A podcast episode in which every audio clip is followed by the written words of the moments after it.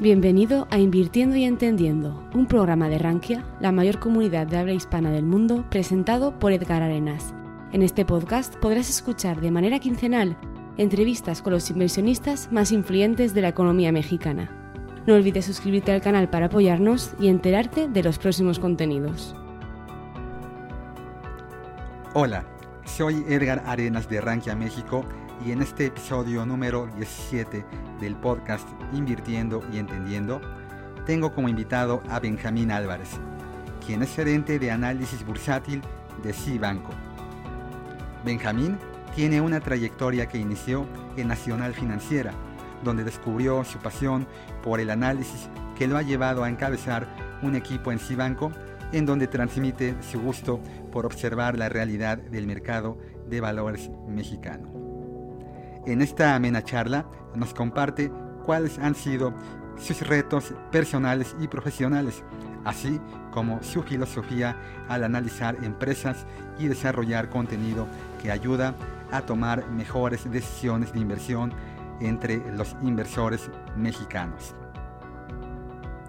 Rankia es la comunidad financiera en idioma español más grande del mundo.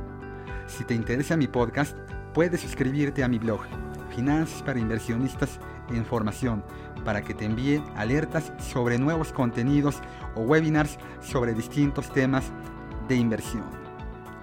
Si te gusta mi podcast, te agradeceré que pongas un comentario o un me gusta en alguna de las plataformas disponibles como YouTube, Apple, Evox o calificarlo en Spotify para ayudar a descubrirlo a otras personas con intereses similares. Bienvenidos. Qué gusto, Edgar. Muy buena tarde. Buena tarde a todo el auditorio. Eh, sí, es un gusto encontrarnos aquí. Este, constantemente estamos eh, en conversación ahí, cruzando palabra y cruzando pasillo en el edificio y ahora es un gusto acá encontrarnos nuevamente. Muy bien, muy bien, Benja. Oye, alguna vez platicábamos, ¿no? De esta inquietud que la mayoría de nosotros tiene muy jóvenes. El mercado, el mercado suele atraparnos. En algunos casos, en el mío, por ejemplo, pues fue muy en la preparatoria, ¿no? Este, ahora con, con todo esto de fin de año, ¿no? Eh, por ahí en, en, Twitter empezábamos a subir qué películas te gustan, ¿no? Ahora que llega la Navidad, ahora que llega la Nochevieja, pues déjame decirte que a mí una película que de forma muy recurrente me atrapaba por ahí de los últimos días de cada año, la pasaban sí o sí en el Canal 5, era una película que en, Estados Unidos se llamaba, se llama Trading Places, la protagonizan Dana Croyd, la protagoniza Eddie Murphy y Jamie Lee Curtis. Eh, aquí en español eh, la tropicalizaron como de mendigo a millonario. Y bueno, yo vi esta película muy, muy, muy chavito y, a mí me gustaba mucho, sobre todo en la escena final, ¿no? En este, eh, en, este piso de, operaciones donde a viva voz todavía se operaba, si no mal recuerdo, lo que están comercializando son futuros de jugo de, naranja congelado, pues, se ha vuelto de hecho como una, una de las escenas típicas, ¿no? icónicas del mercado de valores. A mí ya me llamaba la atención desde aquel entonces. A ti, ¿En dónde te engancha el mercado, Benjamín? ¿Qué estabas haciendo? ¿En qué, estabas aprendiendo? ¿Fue una persona? ¿Fue alguna materia? ¿Fue algún libro? ¿Qué fue lo que te atrajo de todo esto? Eh, sí, digamos que yo ya por eh, el amor o esta pasión por el, tema de los mercados bursátiles, ya fue relativamente grande y fue prácticamente terminando la carrera de economía. Eh, estaba yo por realizar mi servicio social y yo entré a realizar el servicio social en Nacional Financiera, eh, al piso financiero ahí en, Plaza IN. Y justamente eh, al involucrarme en, directamente con el mercado, eh, como analista, vamos a, ponerlo así, training, a partir de ahí fue que yo me empecé a, enamorar y ya como tal a buscar desarrollarme más en esta área de de las finanzas, particularmente en la parte de, análisis bursátil y en todo lo, que tiene eh, que ver con respecto a las finanzas bursátiles, ¿no? Tanto el tema fundamental como técnico. Pero es, te digo, hasta que estaba yo realizando mi servicio social por ahí de los 21 o 22 años, cuando estaba yo terminando la carrera, yo, yo inicié mi, servicio social hasta que terminé la carrera, y ahí fue cuando yo, yo comencé con estos temas de eh, bursátiles. Antes, pues, evidentemente, Eh, fue muy apasionante eh, discutir en, clases todo lo de la crisis subprime y demás cosas que se dio en 2008-2009, pero la realidad es que ahí apenas íbamos a la mitad de la carrera, ¿no? Entonces, eh, nos involucramos de manera muy indirecta, sobre todo por la turbulencia que estaba ocurriendo.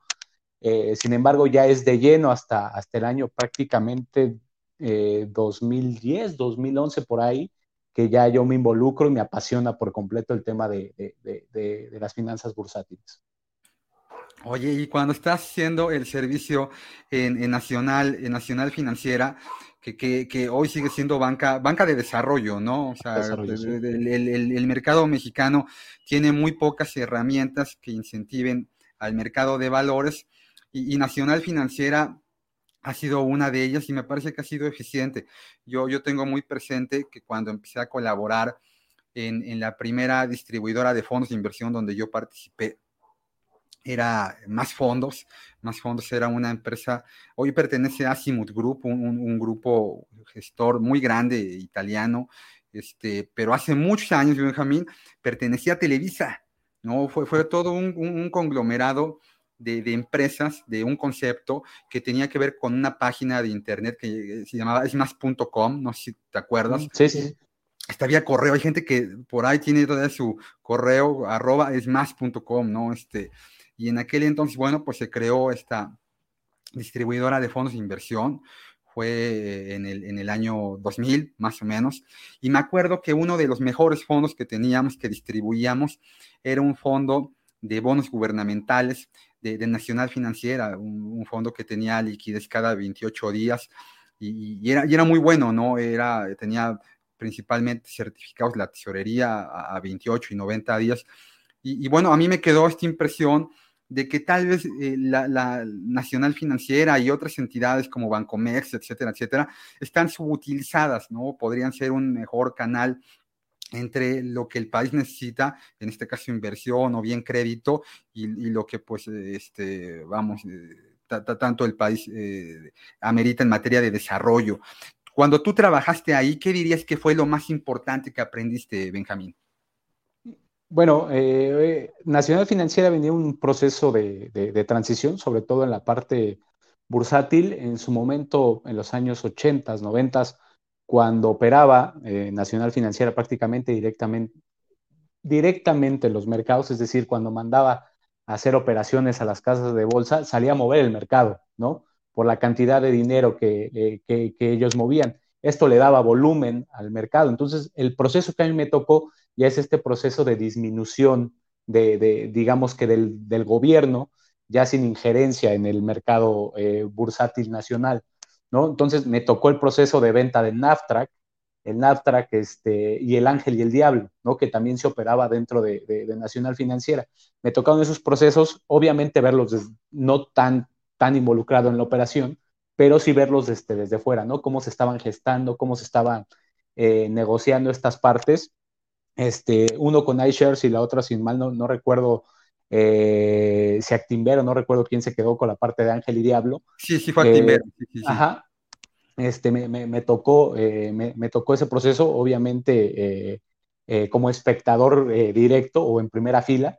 Esa fue la parte, algunas colocaciones de deuda de, Nacional Financiera, verlas también cómo se gestaban allá adentro, también me tocó. y esas fueron como las partes como más, más con las que más me quedé, ¿no? Eh, aparte de, cómo a pesar de que uno era externo y uno en la parte de, eh, aprender, eh, Nacional Financiera te daba las herramientas, te mandaba los cursos y demás cosas para que te foguearas directamente como lo hacía la gente que ya trabajaba o, en este caso los, sí, los trabajadores directos de Nacional Financiera, tanto funcionarios públicos como empleados, ¿no? Entonces, este, no había distinción en ese aspecto eh, a qué cursos tú podías acceder eh, y, cómo se, abrió este panorama y con toda la gente que tú te podías relacionar tanto en, el ámbito privado, es decir, con todas las casas de bolsa y con la gente que llegabas este, tú a, platicar desde Nacional Financiera eh, con directores adjuntos hasta la parte de, Hacienda, ¿no? Ya este, también directores adjuntos, pero ya de un nivel importante en Hacienda directamente. Ya, ya. Y, estando allí en, en, Afinsa, ¿cómo te involucras en, el tema de análisis bursátil? Eh, precisamente Nacional Financiera tenía una mesa, bueno, tenía la mesa de capitales y junto a ella venía la parte de análisis. Eh, era una mesa bastante pequeñita, eran, si mal no recuerdo, un par de analistas que daban eh, seguimiento. Había un, director de análisis o subdirector, si mal no recuerdo, de análisis económico. Y este subdirector, digamos, tenía, tenía sus analistas, que eran dos analistas dedicados como al mercado de deuda particularmente, y un analista que era el encargado de análisis de capitales. yo era o trabajaba directamente para, para, para, para esta persona. Eh, y entonces, eh, eh, a, partir de ahí es, es, que yo me empiezo a involucrar al, al, tema de análisis, ¿no? Particularmente al, al, tema análisis fundamental y análisis técnico. Nosotros trabajamos muy de la mano. En ese entonces todavía se podía prácticamente la, las áreas de análisis estar pegadas con las áreas operativas. Entonces era pues, prácticamente estar diario involucrado en el tema de trading, haciendo análisis técnico de muy corto plazo para las operaciones intradía que se tenían ahí del mercado local.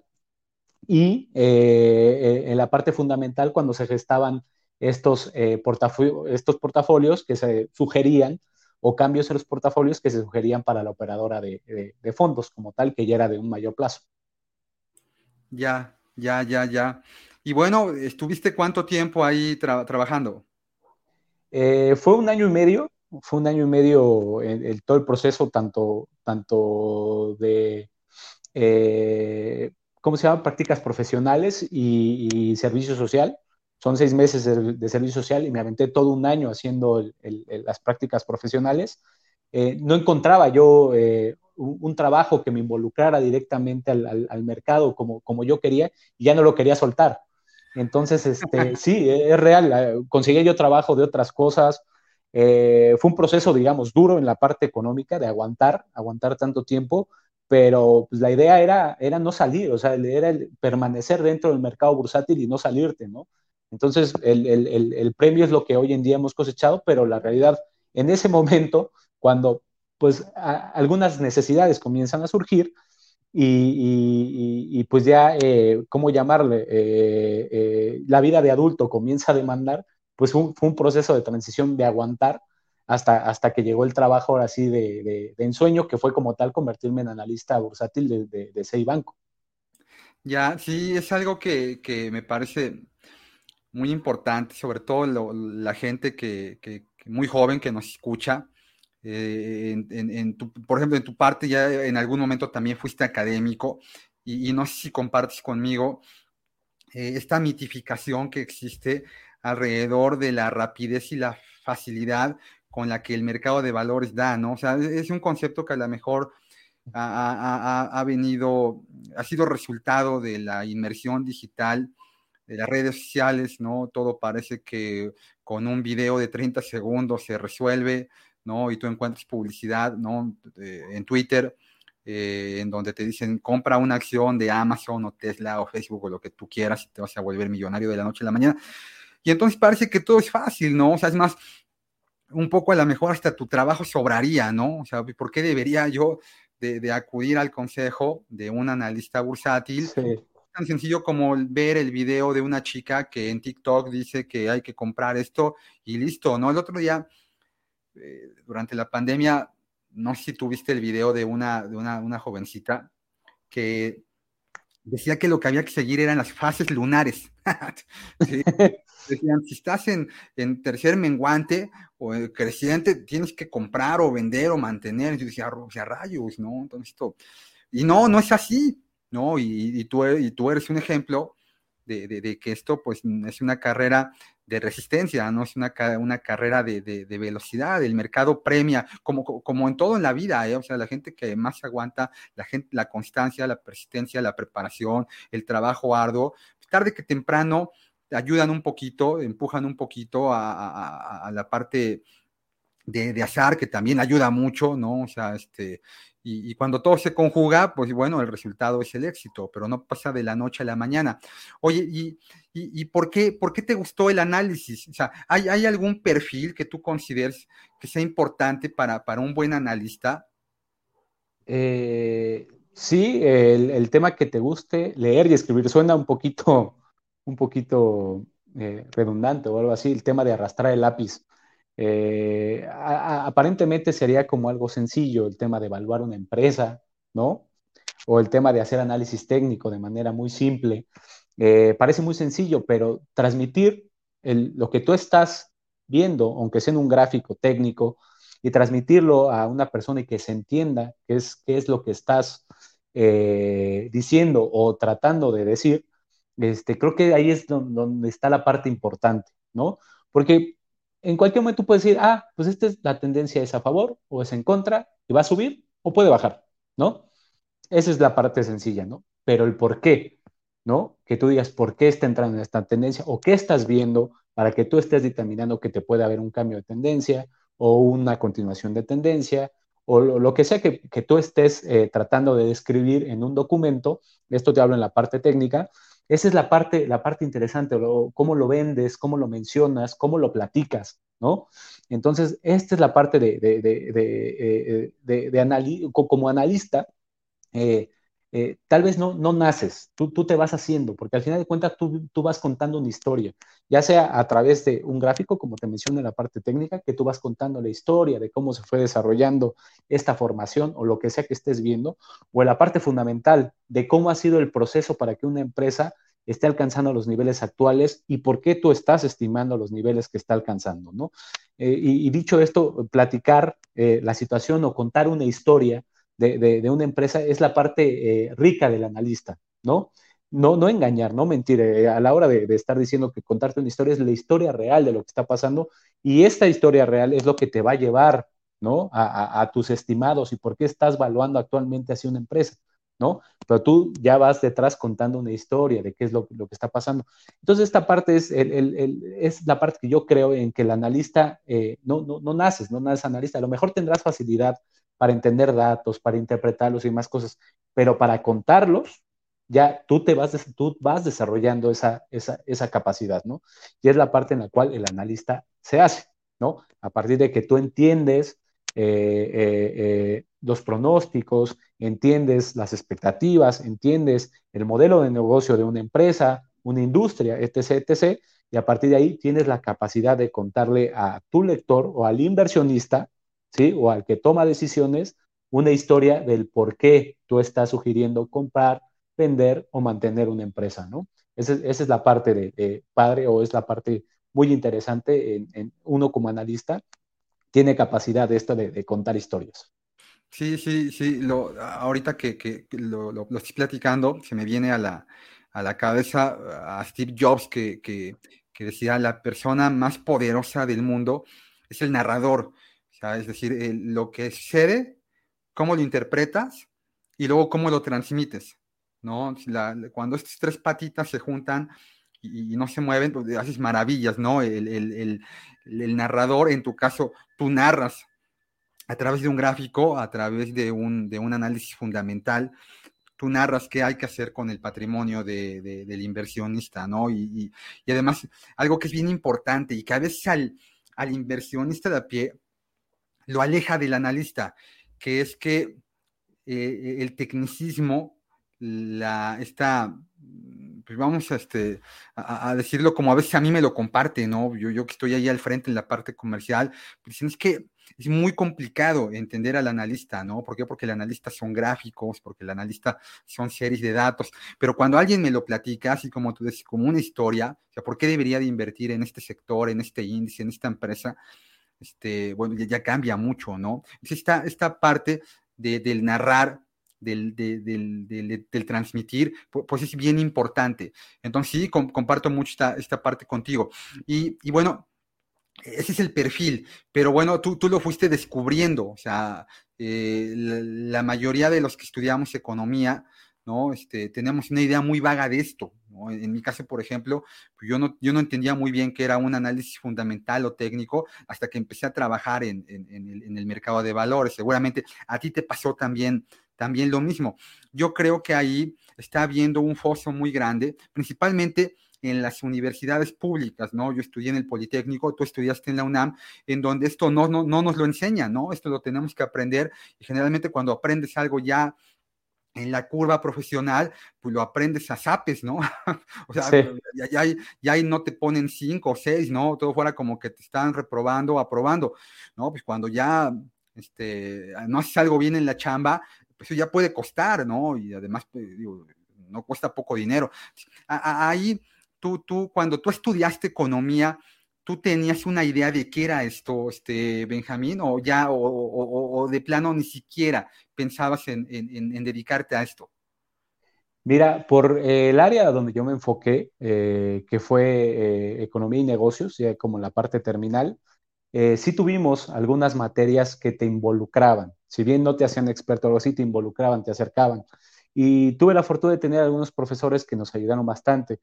por ejemplo, en las clases de, tuvimos derivados, eh, matemáticas financieras, eh, eh, finanzas bursátiles, finanzas corporativas. Esto en el programa, te, hablo de núcleo terminal, en economía de la empresa se llama, o se llamaba en, ese entonces, en el, en, el, programa de la UNAM, en la Facultad de Economía. Podías tener otras materias como, si mal no recuerdo, podías tener, ¿cómo se llama? Mercadotecnia, publicidad, cosas así, pero eh, yo decidí llevar más como el perfil hacia esta parte. Y si hubo, si hubo una, eh, eh, si nos involucramos un poco más, o por lo menos mi generación o con la gente que, que yo iba, y gente se quedó del lado de, de, del mercado, o sea, si ha habido un paso, o si ha habido un proceso dentro de las universidades públicas, particularmente te, te, lo digo por parte de la Facultad de Economía, en involucrar más a la, a la, gente a esta parte, ¿no? Si bien en esos, en esos instantes eran como avances pequeñitos o algo así, eh, se, ha tratado, se ha tratado de hablar con ellos. Incluso, si mal no recuerdo, tú ya eh, eres profesor de un diplomado de, la UNAM de finanzas bursátiles o, algo así por el estilo, si mal no recuerdo. Sí, sí, sí, se ha avanzado mucho, ¿no? Eso ha sido un gran logro eh, para, para, las universidades públicas y se aplaude. ¿No? Evidentemente, pues a nosotros, eh, a, ti a lo mejor no te tocó tanto, a mí me tocó el proceso de transición y las nuevas generaciones ya les tocará un poco mejor eh, este, eh, este panorama, ¿no?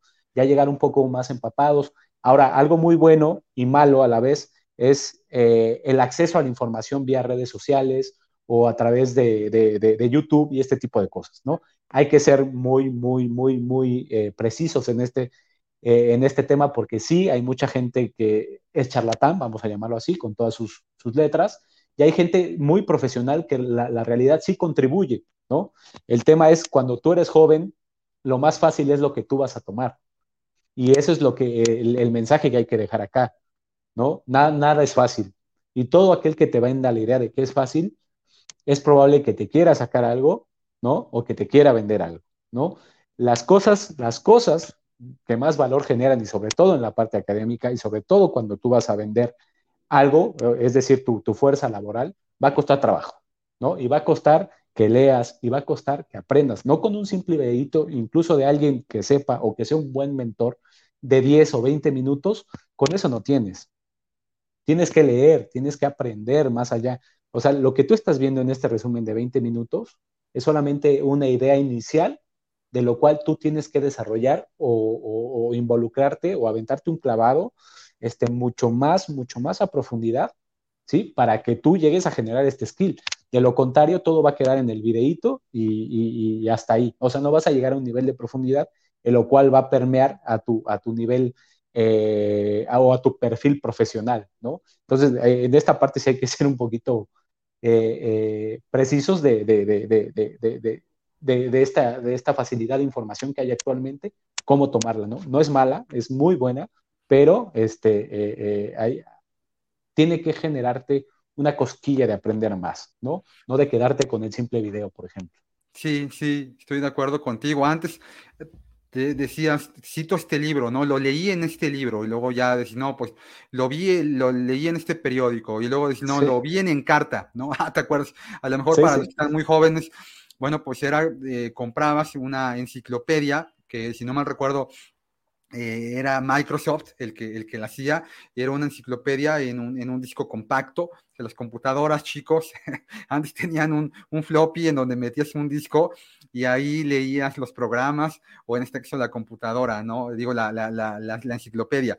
Entonces luego decís, bueno, lo vi en carta, y luego ya decís, no, pues lo, lo googleé, y luego ahora ya decís, no, pues lo vi en YouTube, y ahora decís, no, pues ya lo vi en TikTok.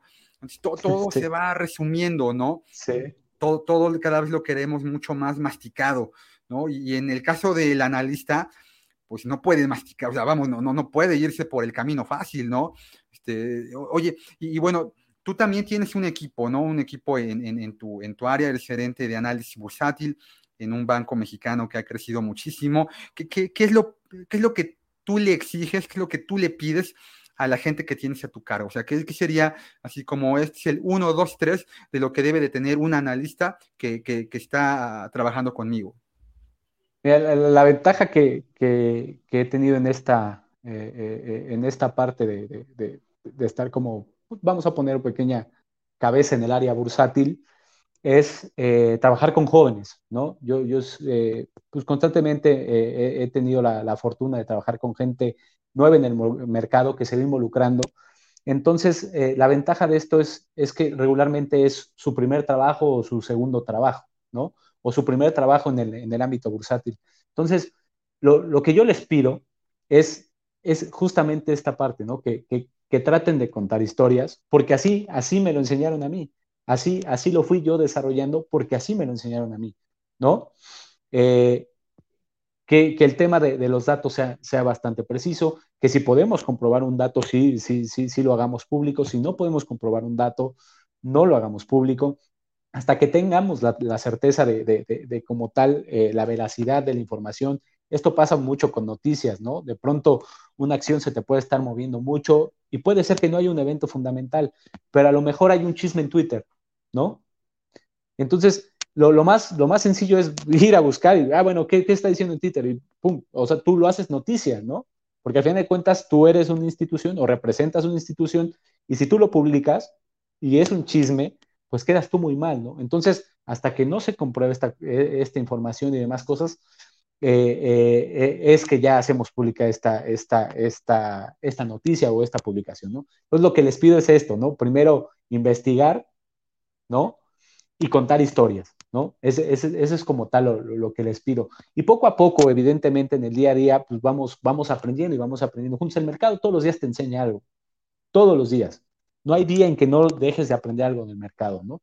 Y sobre todo en estas épocas que han sido de alta turbulencia, y no me dejarás tú mentir, Edgar, en los últimos dos, tres años, con estas volatilidades tan extraordinarias que hemos tenido, desde el paso del tema de COVID, la recuperación en V que se dio en los mercados, los ajustes tan fuertes que se dieron el año pasado, donde la teoría muchas veces no empata con la realidad que estamos viviendo, ¿no?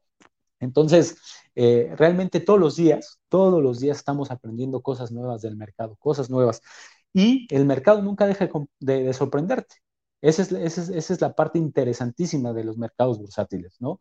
Entonces, como nunca dejan de sorprenderte, pues nunca tendrás eh, eh, eh, por muy bueno que sea tu análisis y demás, nunca tendrás la verdad absoluta del mercado, ¿no? Eso es lo que tú buscas, ¿no? O sea, siempre vas a tener un margen de error. Algo, algo puede pasar, algún cisne negro, como, como, se les llama, puede pasar por la cual no se cumplan tus objetivos, ¿no? Entonces, otra parte de, transmisión que le dejas tú a tus nuevos analistas, ¿no? Que nunca, digamos que el mercado no tiene palabra. Tú puedes tener todo el análisis ya muy bien estructurado y demás cosas, y algo puede pasar en lo cual tus expectativas o no se dan, o a lo mejor tus expectativas fundamentales se dan, pero el, mercado no está descontando eso actualmente o el valor que tú estás buscando, más bien tú encontrando en, alguna, en, alguna empresa en particular, ¿no? Y esa es parte de, de, también lo que les pido, paciencia, paciencia al mercado, paciencia a, a sus análisis, ¿no?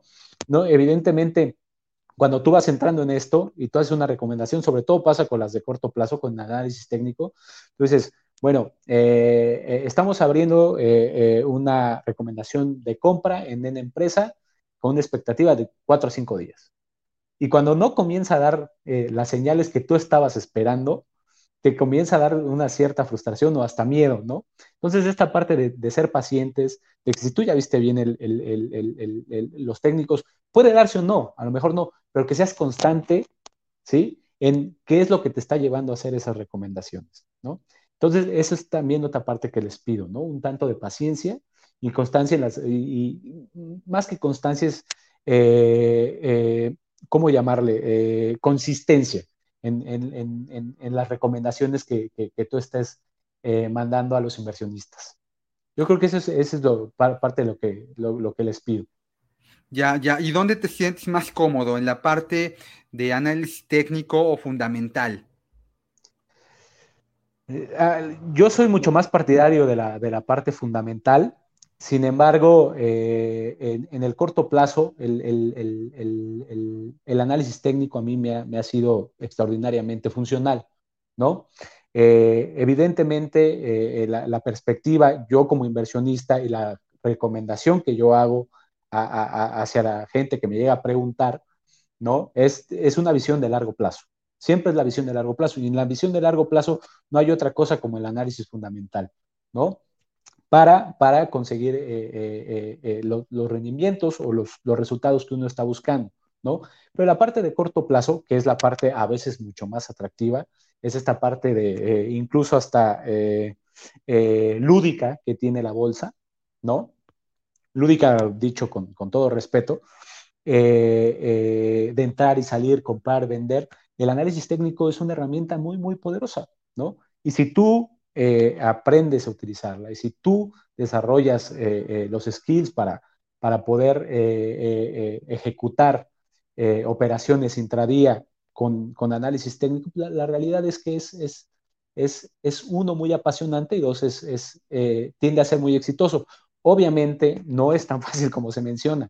Todo análisis que tú hagas primero lo tienes que backtestear y si no sabes qué es backtesting, pues entonces ve y aprende qué es un backtesting. Y ya una vez que aprendas a hacer un backtesting, ahora sí, comienza a, involucrarte en temas de análisis técnico, ¿no?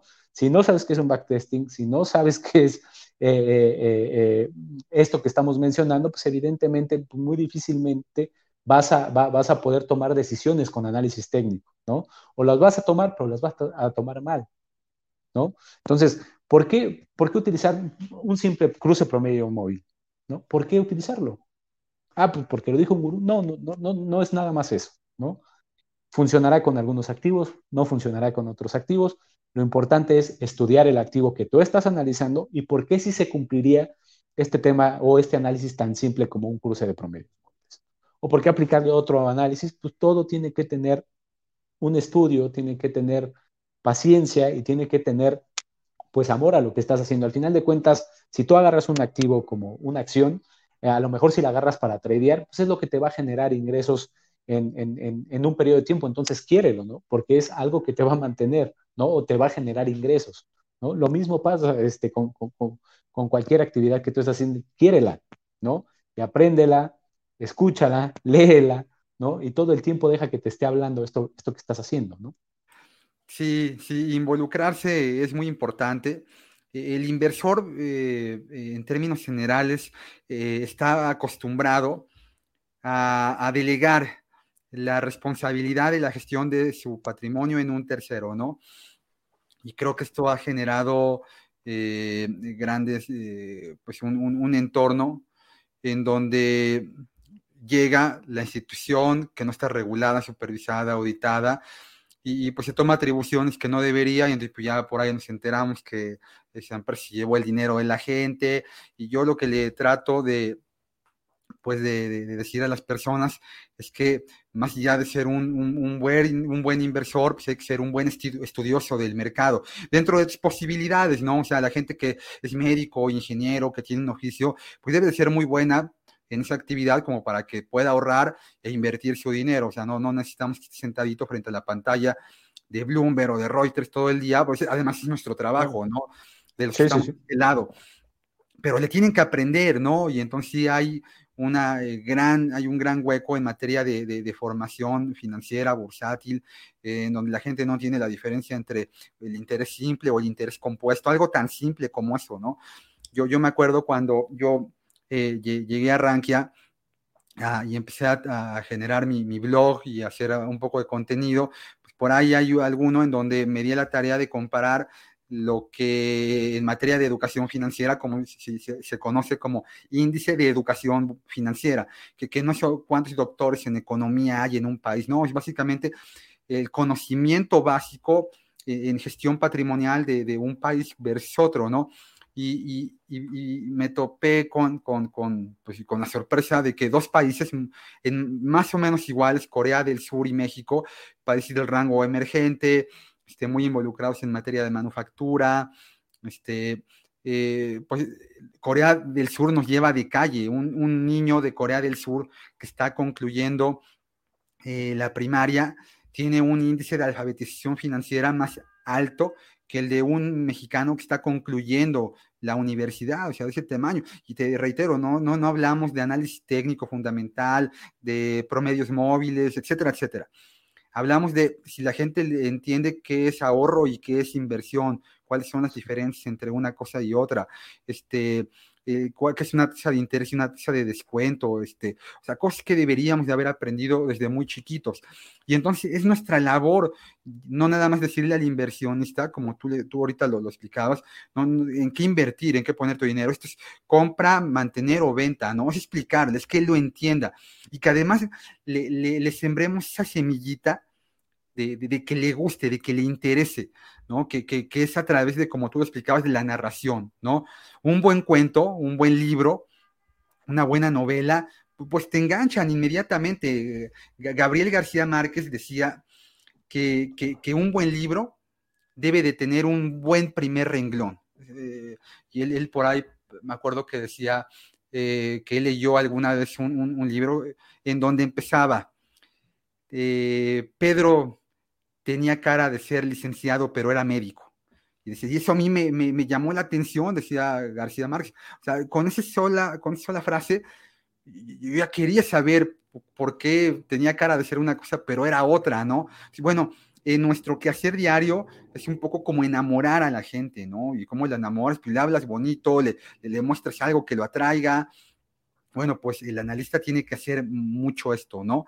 Este, y, bueno, ya llegas así banco y te metes al, análisis, pero ¿cómo, ¿cómo fue tu camino? O sea, ¿llegaste y ya fuiste gerente o empezaste también desde, desde analista?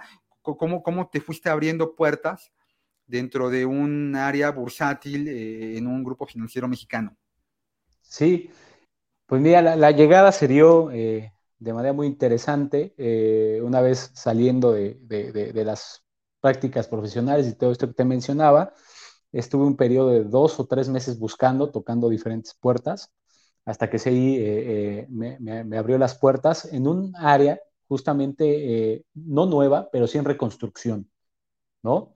era un área particularmente enfocada en análisis económico, que sí tenía eh, su parte de análisis eh, bursátil, pero que había eh, venido a menos porque pues había habido cambios en, la estructura, de, no como tal de análisis, sino en general de la empresa, en la cual este, hubo cambios de, de, un agente de un lado a otro y así. Entonces, el, el, caso es que veníamos a formar una nueva área de análisis bursátil, ¿no? Entonces empezamos de cero, prácticamente con algunos análisis ya que se hacían eh, de manera cotidiana ahí dentro del área. Y poco a poco, eh, esto de la, de la mano de, de, mi director, tú lo conoces bien, Jorge Gordillo, eh, comenzamos a crear esta, esta área, digamos, relativamente juntos. En aquel entonces un compañero que ya no está con nosotros, este, empezamos como de la mano a empezar a construir, ambos más o menos de la misma edad, con las mismas expectativas de, de crecer, de generar, eh, eh, comenzamos a, desarrollar esta parte de, análisis bursátil dentro del, grupo. Eh, de ahí seguimos trabajando. en algún periodo de tiempo yo me quedé solo desarrollando esta parte con, con Jorge Gordillo. fueron más o menos un año, año y medio de mucho trabajo, de intentar generar nuevos contenidos, de tratar de, de, alguna manera atacar al mercado, eh, tanto la parte fundamental como técnica, como lo hacen las áreas eh, grandes de análisis, pero pues evidentemente con las limitantes de ser una sola persona, ¿no? Eh, ahí buscamos eh, la, manera de cómo implementar las mejores maneras de evaluación que hay o las más aceptadas, pero pues las que fueran como, vamos a llamarla, más, más smart para nosotros, ¿no? Evidentemente en, ese momento no podíamos hacer un flujo de efectivo descontados, por ejemplo, de todas las empresas del IPC, ¿no? Y sin embargo teníamos que dar eh, eh, una expectativa para, el índice de precios y cotizaciones, ¿no? Entonces eh, comenzamos a hacer evaluaciones no, malas, o sea, no, pero ah, empezamos a utilizar mucho evaluación relativa o los múltiplos.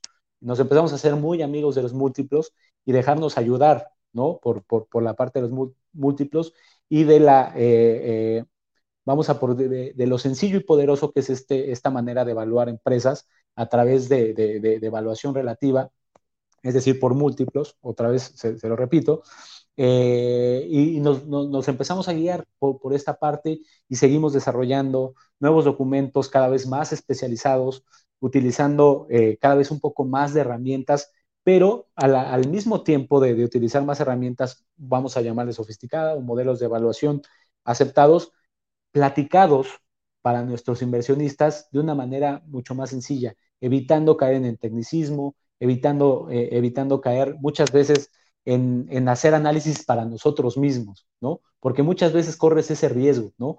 Eh, tú empiezas a hacer un análisis tan padre y te empiezas a involucrar tanto en, tanto en la empresa o en algún sector en particular que empiezas a utilizar eh, muchos tecnicismos que se ocupan, ¿sí? ¿Sí? internamente en cada una de las empresas o en las industrias, que de pronto ya el que te lee dice, no, pues, pues, sí, qué padre, pero la verdad es que no te entendí, ¿no? Entonces comenzamos a hacer eh, de alguna manera mucho más sencillos los análisis, tratando de hacer incluso eh, contenido mucho más ligero, ya no inicios de cobertura de veintitantas hojas, sino tratar de ser mucho más eh, precisos, ¿no? En lugar de desarrollarte 10 hojas del modelo de evaluación, pues explicarte los puntos clave de por qué llegamos a esta evaluación, ¿no? Ya si requieres de algo más, pues te podemos enseñar toda la hoja y cómo llegamos a, nuestro, a nuestros precios históricos de cada una de las empresas. Sin embargo, en, el, texto, pues quédate con la parte importante, ¿no? Y por qué estamos utilizando cada uno de estos, eh, vamos a, ponerlo de, eh, eh, cada uno de estos puntos clave del modelo, ¿sí? Cada una de estas variables del modelo, para llegar a, nuestro objetivo, ¿no? Y podemos explicar y desarrollar cada uno de ellos, pero no te lo voy a poner en un texto, sino nada más de manera muy, muy, muy precisa, te voy a contar cómo llegamos a esto y por, qué está, y por qué estamos utilizando más. No te voy a explicar qué es cada uno de ellos y demás cosas, ¿no? No te voy a explicar cómo funcionan y cómo llegan. Entonces, comenzamos a, a desarrollar un poquito esta, esta manera de hacer análisis, ¿sí? De tratar de abarcar mucho de una manera muy, eh, pues, le llamo yo inteligente, ¿no? Con poca gente que éramos y este, eh, tratando de, pues, si bien no competir, sí tener eh, la cantidad de, contenido que generan otras, otras, otras áreas de análisis mucho más grandes, ¿no? Entonces, no solo eso, también metimos un poco de estrategia, ya, ya comenzamos a hacer portafolios, ya comenzamos a, meternos un poquito más en, estos temas para que, eh, digamos que eh, todo, eh, la idea surgió de todas las recomendaciones que hacíamos, pues tenían que tener un sentido, ¿no? Entonces, ¿de qué manera tú le das un sentido? Tú, puedes recomendar comprar, vender, mantener X o Y empresa, ¿no? Pero si tú haces un, un compilado, por llamarlo así, de las recomendaciones que vas haciendo y tú haces un portafolio, entonces vas a ver qué, qué, tan, qué tan eficiente ha sido en tus recomendaciones, qué tan bueno ha sido en tus recomendaciones. ¿no? Entonces comenzamos a desarrollar esta parte de portafolio, tanto para la parte de análisis técnico como la parte de análisis fundamental, para podernos medir qué tan exitosos habíamos sido, ¿no? Y qué, tanto, qué, tanta ventaja le habíamos sacado al benchmark, ¿no? Que en este caso es eh, el índice de precios y cotizaciones. Entonces, ha sido un proceso muy, muy, muy interesante y de como, se los he, platicado hace un poquito de constante eh, aprendizaje y de construcción y de reconstrucción, eh, para llegar a los, a, los, a los análisis que hoy tenemos. Y no son los mejores, o sea, los mejores van a ser los que vamos a tener más adelante porque continúan estando en un proceso de, de, de, ¿cómo llamarle? Eh, como de meditación, de escrutinio en el cual queremos hacerlos mejor, ¿no? E, ese es el objetivo que nosotros tenemos, ¿no? Tratar de continuar haciendo más con lo que tenemos pero de una manera mucho más inteligente. Y una vez que consigues un objetivo de manera inteligente, pues trazarte otro objetivo más elevado de una manera inteligente, porque todo se puede conseguir, ¿no? Claro, todo es perfectible. Oye, ¿hay algún, alguna acción eh, que, en la que hayas dicho, este, wow, o sea, mi análisis le pegó, pero fue como decir, le dimos seco, ¿no? A, todo lo que habíamos pronosticado. Este, ¿Hay alguna con la que en lo particular te hayas sentido este, orgulloso de, del trabajo que hubo atrás de ese, de ese análisis? Eh, ¿Podemos mencionar empresas? Sí, sin ningún problema, de pues, claro, ah, fíjate, las operaciones con Alsea han sido muy exitosas, a pesar este, en algunos momentos en, en los comités de eh, especialistas de inversión y demás cosas nos han debatido mucho la empresa por el tema de apalancamiento y demás. Eh, pero ha sido bastante exitoso en los momentos que nosotros la, hemos eh, traído y sugerido, tanto en la parte técnica como y particularmente en la parte fundamental le hemos dado muy bien, al Grupo México le hemos dado muy bien, los grupos aeroportuarios, hemos tenido un timing bastante bueno de entrada y de salida, ¿sí? En la parte fundamental, eh, yo creo que ha sido de donde mayor éxito hemos tenido también en, en cuestión sobre todo de precios objetivo, eh, ahí están los, eh, eh, los ranks que hay en, en, Refinitiv, que es de donde nosotros contribuimos constantemente para el consenso de precios objetivo y demás cosas. En los tres grupos aeroportuarios creo que hemos tenido bastante éxito. ¿Qué otra empresa podría ser este que, que también nos, nos, ha ido en su momento Gruma también eh, tuvimos buen timing tanto de entrada como de salida, eh, y Bimbo. Yo creo que eh, esas son donde, donde, donde mejor hemos tenido. Y, alguna en donde te hayas quedado un poquito ahí con, pude, pude, pude haber hecho más por, por, sacarle más provecho a esta empresa o a este sector, ¿no? hay algo ahí que a lo mejor se te quedó atorado. Sí, el sector industrial, particularmente, eh, te podré hablar de, tres del sector. Eh, Cemex es una de ellas. Eh, Alfa, Grupo Alfa y Orbia. A las tres. hemos tenido buenos análisis, hemos tenido buenas prácticas con las empresas. Ahí sí que sientes como que te faltó, que ¿en dónde pudiste haber hecho más para mejorar tu análisis? En el caso de Cemex, en algún momento, eh, vender a tiempo. Vender a tiempo.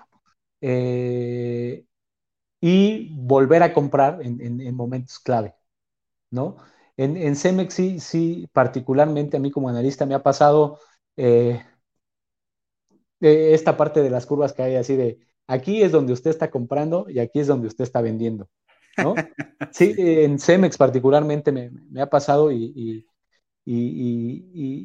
no me ha pasado una vez, me ha pasado varias veces, ¿no? Teniendo el análisis, haciéndole buenos fundamentales y demás cosas, este, eh, creo, que, creo que ahí es donde, donde, más este, le, he sufrido en, esta. Y, en tema de alfa, eh, eh, creo que ha sido más como un tema de no, terminar de, comprender o evaluar bien las decisiones que, han hecho, esta separación de, de sus negocios para liberar valor para el accionista. Creo que eh, ahí ha sido la clave del por qué no, no, no le he dado yo como analista a, a, a, buenos niveles de, de, de, entrada y de salida de, alfa. Ahora, ojo también, sí, que el mercado mexicano eh, se ha vuelto un tanto complejo. Eh, ya, no es, ya no es tan el tema fundamental de, comprar y mantener durante N cantidad de años, sino también hay que aprender a soltar las empresas, ¿no? Por ejemplo, el caso de FEMSA o algo así, cuando yo empecé en, este negocio, tú hacías eh, modelos históricos y te daban rendimientos de doble dígito increíbles. Entonces, pues, ¿qué empresa voy a comprar? Voy a comprar América Móvil, voy a comprar FEMSA y voy a comprar Televisa. Y no le muevas. Sí. Y no, y no le muevas, ¿no? Y con esas tres vas a ver que le ganas hasta el benchmark, ¿no? Sin embargo, ha venido un proceso evidentemente en el cual estas empresas han perdido peso, ¿no? ha habido otras empresas que han ganado peso, como los grupos aeroportuarios, los grupos financieros, etc., etc., etc. Se ha conformado ya de tal manera el, el, el, mercado que ya no es tan sencillo, ¿no? Tú tener un buy and hold, ¿no? O sea, como, como sí lo era en, algún momento con las empresas más grandes o las blue chips eh, del mercado local, ¿no? Entonces, ha sido un proceso también de esa transición de cuando aprendes tú a hacer análisis a cómo va actualmente el mercado, ¿no? Ha sido, ha sido extraordinariamente eh, apasionante este, ver, este proceso, ¿no? De, del mercado local. Sí, sí, sí, coincido contigo. Yo, yo conocí a alguien que me decía que pues, el mercado de capitales en, en, México era muy simple, ¿no? Porque, pues, no sé, tipo, en Estados Unidos tienes de un mismo sector N cantidad de empresas, ¿no? O sea, Telefónica, está Bell, este, AT&T, etcétera. Bueno, aquí tenías Telmex o bueno, América Móvil y listo, no había nada más, ¿no? y este, Televisa y también no había nada más y, bueno, pero bueno, el, mercado ha ido evolucionando y como tú dices, además la competencia que ha generado eh, el sistema internacional de cotizaciones, pues ha provocado que pues el, mercado de capitales mexicano pues también ya, no sea este, este, este bastión patrimonial, ¿no? Hoy mucha gente ha dejado las Televisa, las Bimbo, las América Móvil, porque tiene ya eh, de cientos de activos que puede comprar aquí mismo en México este, de, otras latitudes. Oye, y, bueno, ya, caminando, ¿no? Este, en toda tu parte formativa, tú ya cuando llega la, pandemia, pues ya estás muy hecho, este, ya, ya, ya traes, ya vamos, un bagaje de conocimiento, pero te enfrentas a un evento que, es un cisne negro, ¿no? O sea, por, ahí hay ya quien debate que no, que, que era muy pronosticable que en algún momento volviera a haber una pandemia, pero bueno, al final, pues, pues, pues, no es algo que suceda como que todos los días, es un evento que tiene algunas, algunos puntos que, que lo hacen ser un, cisne negro, ¿no? Como lo define Taleb. Oye, ¿qué, ¿qué, qué, te dejó la pandemia? ¿Qué aprendiste en lo personal y en lo profesional durante este ya casi tres años de pandemia de COVID? En lo profesional, eh, yo te diría que ser como paciente, ser, mucho más paciente con las personas, tanto con quien tú trabajas, con quien trabaja para ti y, para quien tú das resultados, ¿no? Este, ser paciente. De pronto estábamos todos en un shock en el cual todo era intolerable, o sea, estar encerrados, algunos en familia, algunos solos, o sea, todo, todo era como muy, muy a flor de piel. De, ¿Cómo que no este reporte? Pues sí, no, no salió. O las fallas en, telecomunicaciones, ¿no? En, su momento, cuando nos mandaron a todos a casa de, no, pues te vas a conectar indirectamente por un escritorio remoto y todo eso. Hacer paciente con la gente que te estaba resolviendo eso, ¿no? Porque pues éramos mil trabajadores este, buscando una solución, buscando conectar y se, se, caía, pues tú le hablabas a la gente de sistemas y decías, oye, ¿qué pasó? Pues sí, pero así como tú estabas hablando, pues estaban hablando otros 50 u otros 100, ¿no? Entonces esta parte de paciente, de ser paciente con, con, con, con toda la gente que, que, tiene que ver con tu trabajo, eso fue la parte yo creo que, que más me dejó esta, eh, este, eh, esta, esta pandemia. Esto te, te hablo en el ámbito profesional en, en, el ámbito personal o, particular, creo que hacerte un tanto más humano, o sea, no sabes cuándo vas a necesitar tú de la gente, de cualquier persona, ¿eh? Puede ser un familiar, puede ser este, la persona que todos los días te abre y te cierra la puerta, no sabes cuándo vas a necesitar de, esa persona. Entonces, eh, yo creo que ser un tanto más sensible hacia con la gente, el, simple hecho de saludar todos los días, no te quita absolutamente nada, a cualquier persona que sea, ¿no? Entonces, este, hacerte como más humilde, podría yo, yo decir, creo que, creo que ese, eso sería como parte del aprendizaje que, que, dejó esto. Y en cuanto al mercado de valores, es que, que, la realidad,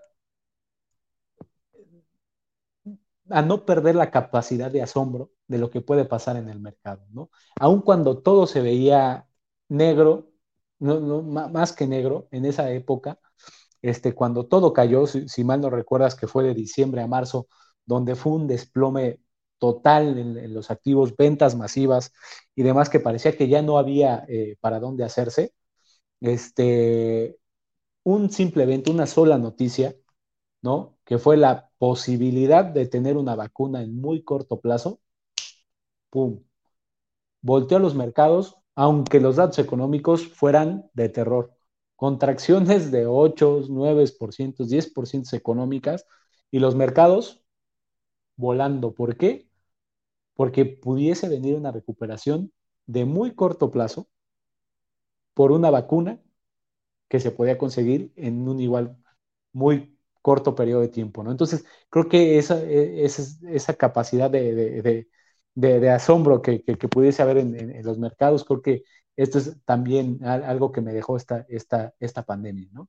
Sí, nada está escrito, este, sí, coincido completamente contigo. Oye, y hablando, de, nada está escrito, eh, ya, ya casi llegamos a la, parte final del podcast, donde siempre eh, la, intención es que nos compartas, ¿no?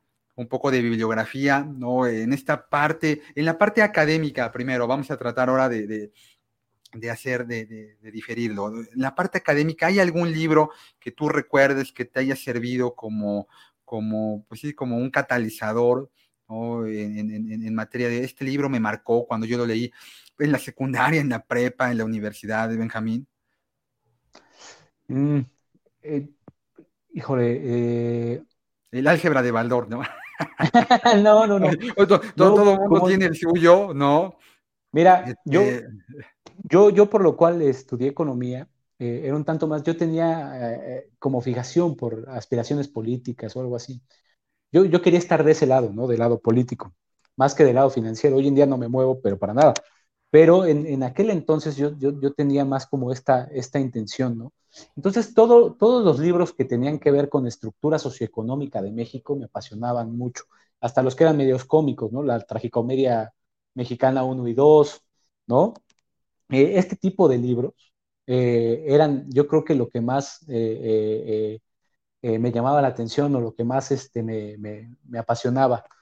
esto hasta mi, hasta los 22 años, te podría decir 21, 22 años. Ya después de, eso, yo creo que los libros, tanto de finanzas corporativas y, de matemáticas financieras, creo que han sido por lo más lo que, lo que más me ha gustado. Te podría, no sé, dar algún autor o algo así, pero han sido tres o cuatro libros, incluso no los he leído completos, ninguno, pero eh, cada vez que tú retomas un libro de, de, por ejemplo, de finanzas corporativas, te vas encontrando algo nuevo, o tú vas con esa necesidad, ¿no? De encontrar algo nuevo y lo encuentras, ¿no? Aunque estés con otro autor, pues prácticamente eh, la temática de un libro de finanzas corporativas en estructura es lo mismo, ¿no? Solamente a través del tiempo se le van incorporando algunas cosas más, ¿no? En el tema de la evaluación, hoy en día eh, nos vamos a encontrar en un año o incluso ya desde ahorita, ya el impacto del COVID a lo mejor en, la estructura financiera de una empresa, ¿no? O cómo incorporar una pandemia en la evaluación de una empresa. ¿Me explico? O este tipo de fenómenos. Y esa es la parte rica de ir regresando constantemente a los libros porque van incorporando las cosas que van sucediendo, ¿no? Y no quedarte con un libro que pasó hace 10, 15 o 20 años. O a lo mejor es la estructura de ese libro, pero ir buscando como las nuevas versiones porque van incluyendo estas cosas que van pasando constantemente, ¿no? Sí, sí, sí, fíjate que estaba concluyendo durante mi, encierro por COVID en diciembre, un, libro que, que, había comprado y que ya tenía mucho tiempo, que no lo acaba de leer, y se llama Aventuras Empresariales, lo escribe John Brooks, me parece. Este libro tiene por ahí la anécdota de que, de que eh, este Warren Buffett se lo presta a Bill Gates y Bill Gates dice este es el mejor libro de finanzas que he leído en, mi vida, ¿no? Eso es una serie de, no son cuentos, ¿no? Son historias que un periodista va narrando, la otra vez el poder de la narrativa. Y el último capítulo es bien interesante eh, porque platica precisamente del tema de, evaluaciones, ¿no? Cómo, cómo este cuate que va a, la, literalmente sentarse con los banqueros centrales y con algunos empresarios en un entorno donde la libra estaba devaluando y empieza a entender cómo funcionaba el mercado. Y, esta parte de que el mercado se mueve todos los días, diario la gente que incluso son banqueros centrales aprende, aprende algo nuevo. Y, bueno, a mí, a mí me, enganchó muchísimo, ¿no? Cómo, cómo lo va narrando. Oye, ¿y alguna serie, algún libro, alguna película de, tópicos financieros que te haya gustado, que te haya llamado la atención? Sí, evidentemente estas de eh, las de Wall Street, el dinero nunca duerme, es, es, un clásico que creo que todos los que estamos involucrados en esto debemos ver. Seguramente mucho tendrá citado eh, Llama de Margen o Margin Call. Sí, este, fantástica. Rock Trader. Oye, fíjate que eh, yo leí el libro y vi la película. Primero el libro me lo prestaron en versión castellana, muy bien este, traducido, y luego vi la película. Y la película no es mala, de hecho está, está, está padre. Es este Ian McGregor, el, el, que la hace de Nick, sí. ¿no? El, el, el cuate este que, que, quiebra a Banco Baring, ¿no? O sea, era el banco de la realeza británica, es increíble, ¿no? Este, y es muy interesante, pero, pero en lo particular, cuando yo leí el libro, o sea, e, esos libros que te pones a leer para dormir, pero a mí me daba la una de la mañana, a las dos de la mañana, y yo decía, no, pues ya me tengo que ir a dormir porque mañana trabajo, pero quiero ya aventarme otra hoja y así, me lo chuté creo que en cuatro, cinco días, ¿no? A, mí me encantó, me encantó la, e, esta, esta historia, ¿no? Oye, ¿y algún documental por ahí que, que, te haya gustado? Eh, hay uno muy interesante en, en Netflix que, acerca de Bitcoin y hay otro que es eh, Rescatemos el Capitalismo. Ah, claro. Eh, esos, dos me gustan mucho. Eh, y regresando al tema de, películas, hay una película de Danny DeVito que se llama Other People's Money, algo así. Uh, sí, Other People's Money. Este, es extraordinaria. él interpreta a Larry el liquidador. Él va comprando empresas así, las, las vende por partes este, es una historia muy, muy interesante de temas de evaluación y de cómo hacía manita comienzas a evaluar una empresa, entonces es extraordinaria. Y eh, el, mago de las mentiras eh, de este, Sí. Es también, me parece, me, gusta mucho. Evidente, el lobo de Wall Street, ese ya es más como cómica, este, pero es basada en, un tema real. real. Este, sí, sí, sí. Oye, ¿y no te pasa eh, cuando tuviste alumnos, este, que, que, los chicos luego piensan que entrar a trabajar a una casa de bolsa es, como llegar a trabajar, ajá, ajá, ajá, y tener como jefe a este, al lobo de Wall Street, porque a mí sí me han llegado a pasar, ¿eh? Que preguntan, oye, este, hay, hay este chimpancés en patines, no, con un overall, no, o sea, no, no, o sea, no pasa nada, ¿no? Eso, primero está hollywoodizado. Fíjate que en Rankia, hace años que vino precisamente este cuate Nick Leeson, eh, el de Rogue Trader, este, le, preguntaron, quien lo entrevistó aquí en Rankia, México, le preguntó que, si la película ah, había, había sido real. Y dice, en términos generales, sí, pero, pero sí está muy hollywoodizado. O sea, al final lo que tratan de hacer pues, es interesarte en que la veas, ¿no? O sea, que sea una buena película, ¿no? Este, aunque luego la, realidad este, supera la ficción. Ahorita que platicabas de este documental de, de, Mado, yo ahorita estoy viendo otro de, igual de Netflix, me parece que la, que tú dijiste era la película donde sale Robert De Niro, ¿no? Ajá, sí, la de Niro, Ahora hay un documental que sacó ¿Mm? Netflix este, recientemente. Y, bueno, yo, yo, voy como en el segundo capítulo y digo, wow, o sea, esto sí de verdad supera o sea, a, cualquier tema imaginativo, ¿no? O sea, si yo me pongo a tratar de imaginar cómo hacer un esquema Ponzi a esta escala, pues no, es increíble, ¿no? Hay una parte que a mí me marcó mucho, en donde cuando entra el FBI al piso 17, o sea, como que tenían, ya acuérdate que tenían dos pisos, ¿no? Sí, sí, el piso que era todo lo bonito y luego un piso eh, en donde estaba, pues donde hacían todo, todo, el, todo el, relajo este, ¿no? el Ponzi y dice un cuate del FBI, pues yo vi un papel y me llamó la atención la cantidad, ¿no? De lo que estaban manejando, porque todo lo hacían a papel, a papel y lápiz, literal, ¿no? Y tenían impresoras de punto de matriz del año de la rueda, o sea, y decía, y dije, esto es mucho dinero. Él dice, vi cuatro millones de dólares. dice, no, pues es muchísimo dinero el que están estafando aquí. Y dice, y luego veo bien la, el papel y no decía cuatro millones de dólares, decía cuatro mil millones de dólares. Eh, ajá, tú dices, oye, ¿quién se esfuma cuatro mil millones de dólares? Eso pasa en las películas más fumadas, no, no es cierto, o sea, sí, sucedió. Pasó. Sí, es increíble, ¿no? Oye, Benjamín, pues la verdad ha sido un gustazo tenerte aquí. Este, ya en ese momento habías tenido una participación en un evento de Rankia 24 horas, ¿verdad? ¿Te acuerdas, no? sí, sí, mano, y creo que estábamos en pandemia justo cuando se organizó eso. Sí, creo que sí. Sí. Sí, estábamos trabajando desde casa y todo, y ahí este, se organizó, se armó la presentación y demás cosas, y sí, en un 24 horas creo que ya habíamos tenido este, participación con ustedes. Sí, sí, sí, sí, la verdad es que esta siempre eh, va a ser tu casa, Benjamín. A mí me da mucho gusto compartir ahora este espacio virtual contigo. Y bueno, pues este, algo que quieres agregar al final, alguna recomendación, obviamente haciendo el disclaimer de nada de lo que se diga aquí es una recomendación de compra o venta de mantener, pero algo que a ti te gustaría eh, aconsejarle a la gente que se está involucrando en inversión o que ya le sabe a esto, qué le dirías? No, a la, gente, sobre todo a la gente que, se va incorporando a esto, es, eh, creo que es una sugerencia que hacemos todos, ¿no? Que el camino no es, no es fácil, eh, se les desea el mejor de los éxitos, como, como, a todos, sin embargo, no es algo, el, éxito no es algo que, venga de la noche a la mañana, es, es fruto de mucho trabajo, es, es fruto de ser constante, es fruto eh, muchas veces de, de, caerse, de tropezarse, de volverse a levantar.